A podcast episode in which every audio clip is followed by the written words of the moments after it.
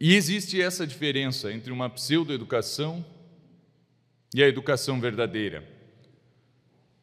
Os homens, ao entrar na vida, diz a tábua, demonstra a tábua, recebem da, uma, a ordem do daimon, está lá no texto grego, em latim a gente traduziu por genius, e em português a gente pode dizer também gênio, mas gênio tem a mesma raiz de engenho. A gente não usa muito a palavra engenho, a gente prefere usar a palavra tirada dos evangelhos, na parábola dos talentos. A gente acaba dizendo talento, certo? Mas é engenho. Né? A palavra latina mesmo, portuguesa, é engenho. E a gente e as pessoas que entram na vida, na tábua de Sebes, elas recebem ordens do engenho. Olha, faça isso, isso, isso, e assim terás uma vida boa. Assim conseguirá cumprir com o propósito da tua existência. Porém, logo depois que passam pelo gênio, eles bebem do cálice de uma senhora muito bela, bem vestida, chamada falsidade, e assim entram na vida com a ordem do gênio, mas confundidos com essa, entorpecidos pela bebida que a falsidade lhes dá. E ficam à mercê da fortuna, que é cega, surda e louca, e fica andando em cima de uma esfera, assim, né, como um, um artista de circo.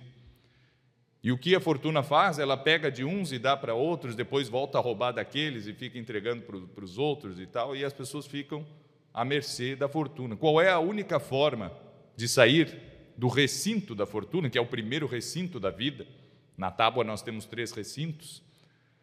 A única forma de sair do recinto, do primeiro recinto, é através da pseudoeducação.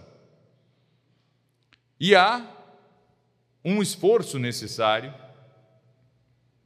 através da penitência, metanoia, para se chegar à pseudoeducação. E o que é a pseudoeducação? Bem, é a gramática, é a retórica, é a lógica, é a aritmética, a geometria, a música, a astronomia, mas também a filosofia, também a metafísica,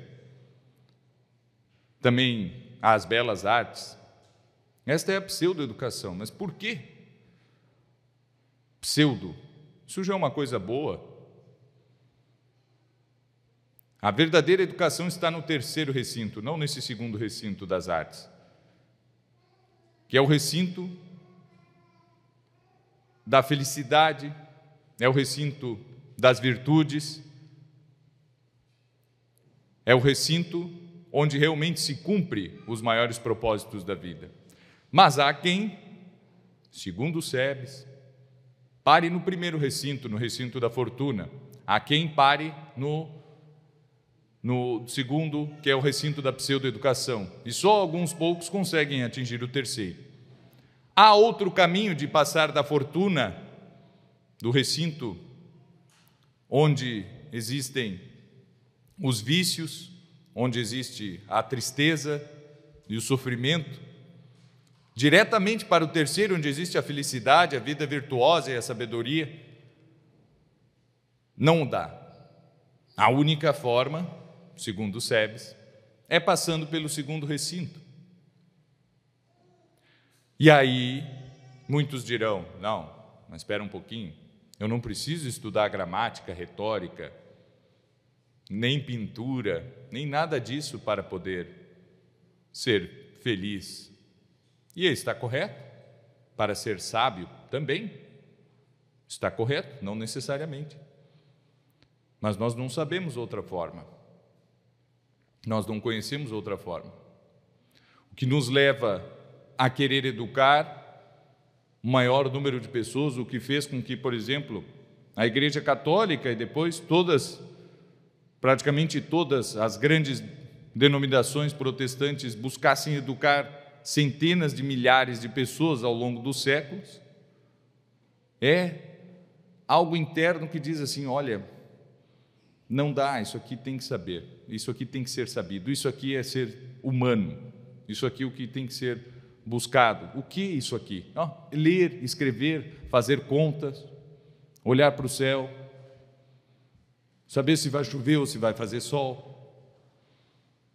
Coisas bastante simples.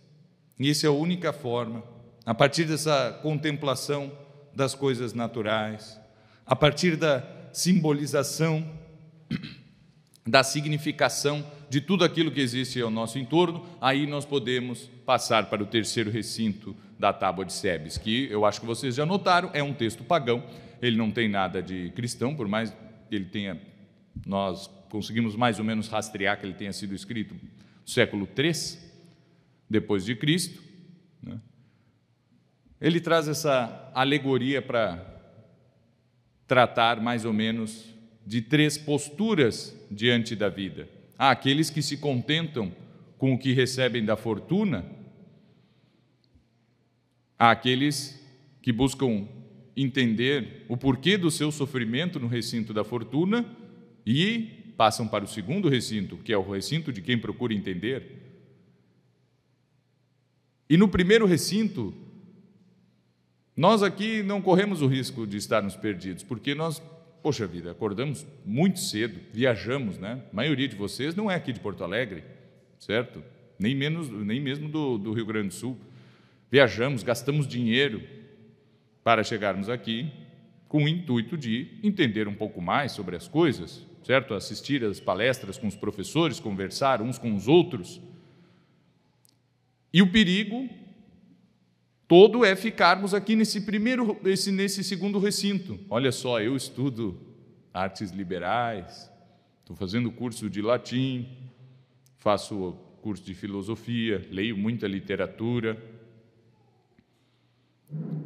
E considerarmos que isso realmente já seja a própria felicidade e o fim mesmo da, das coisas todas. Essa é a pseudoeducação. É a educação que vai nos dar possibilidade de compreender por analogia, o que realmente seja a verdadeira paideia. É difícil chamar de educação paideia, né? O Cícero traduziu como humanitas, aquilo que é próprio do ser humano. Como, por exemplo, a educação, que é bastante próprio do ser humano. A gente confunde hoje em dia humanitas, ah, humanas, ciências humanas, e eu digo, bom, fazer uma equação do segundo grau é uma ciência humana, porque não tem nada mais humano do que fazer cálculo infinitesimal. Não tem nada mais humano do que ligações de carbono. Não tem nada mais humano do que a mecânica de Newton. É, não pode ser, essas coisas não podem ser é, separadas, né? Isso tudo é humano. E bem, não fiquemos presos no recinto da pseudoeducação, nesse recinto intermediário, achando que já ganhamos tudo. O objetivo é muito mais nobre que esse. O negócio é o terceiro recinto, o recinto da felicidade, o recinto da sabedoria, o recinto de uma vida realmente boa e não um reflexo da bondade, que é o que nós temos quando estudamos. Mas eu repito, há outra forma de chegarmos no terceiro recinto, segundo SEBS? Não, não há. Por mais que ele seja pseudo, a gente quando vê alguma coisa que não é verdadeiro, a gente evita, não é? Mas não é assim. A pseudoeducação é o meio pelo qual nós ascenderemos à verdadeira paideia. Bem, essa é uma das, das imagens que nós temos aqui. E a outra é de um, é de um outro livro, de Marciano Capella, que por acaso é o manual que nós encontramos mais cópias durante toda a Idade Média, não é? pelo menos que nos sobraram. Então, quase toda a Europa onde houve escolas, havia cópias de Marciano Capella, um autor pagão também, talvez o, o último dos pagãos, porque ele é contemporâneo de, de Boécio, né? O Boécio é o último dos romanos. E Marciano Capella, sendo pagão, e pela sua obra a gente vê que ele não tem quase nem notícia mesmo do cristianismo, ou se tivesse notícia, era só notícia mesmo, não conhecia nada. Ele escreve como um Ovídio, como um Horácio, para não dizer talvez até como um Exildo. E ele nos conta a história, não é? Antes de começar com seus sete livros sobre cada uma das artes liberais, ele conta uma história de como o amor a palavra, o amor à ciência, o amor às letras, o amor à paideia, o amor ao logos, o amor ao conhecimento em si, a razão, a ordem, acabou se divinizando e se tornando mais um dos deuses olímpicos e passa a fazer parte da corte de Júpiter. Então, uma criação humana a essa história de poesia pode ter uma inspiração das musas e tem a inspiração das musas, mas é uma criação humana. Não as artes em si, que sempre são atribuídas a alguma divindade no paganismo, mas o amor por essas por essas artes, pelas artes liberais, é algo totalmente humano. E como eu faço para que um plebeu, tratando assim a corte de Júpiter como uma monarquia, não é? Os homens, os mortais, são como o povo, são os plebeus, enquanto o Olimpo é a corte. Como faz para um plebeu? Qual é a única forma de um plebeu ascender à corte? É um casamento com um nobre. Então Mercúrio já estava na idade de casar e ele procura entre as divindades né, qual seria a melhor para que ele se casasse. E Mercúrio, ele é aquele que traz a palavra dos deuses até os homens, não é? ele é o intermediário entre os deuses e os homens. Ele, ele, Júpiter não fala com ninguém, quem fala é Mercúrio. Não é? Júpiter nem fala. Se vocês lembrarem dos Atos dos Apóstolos, está Paulo e Barnabé entre os gregos, acontece um milagre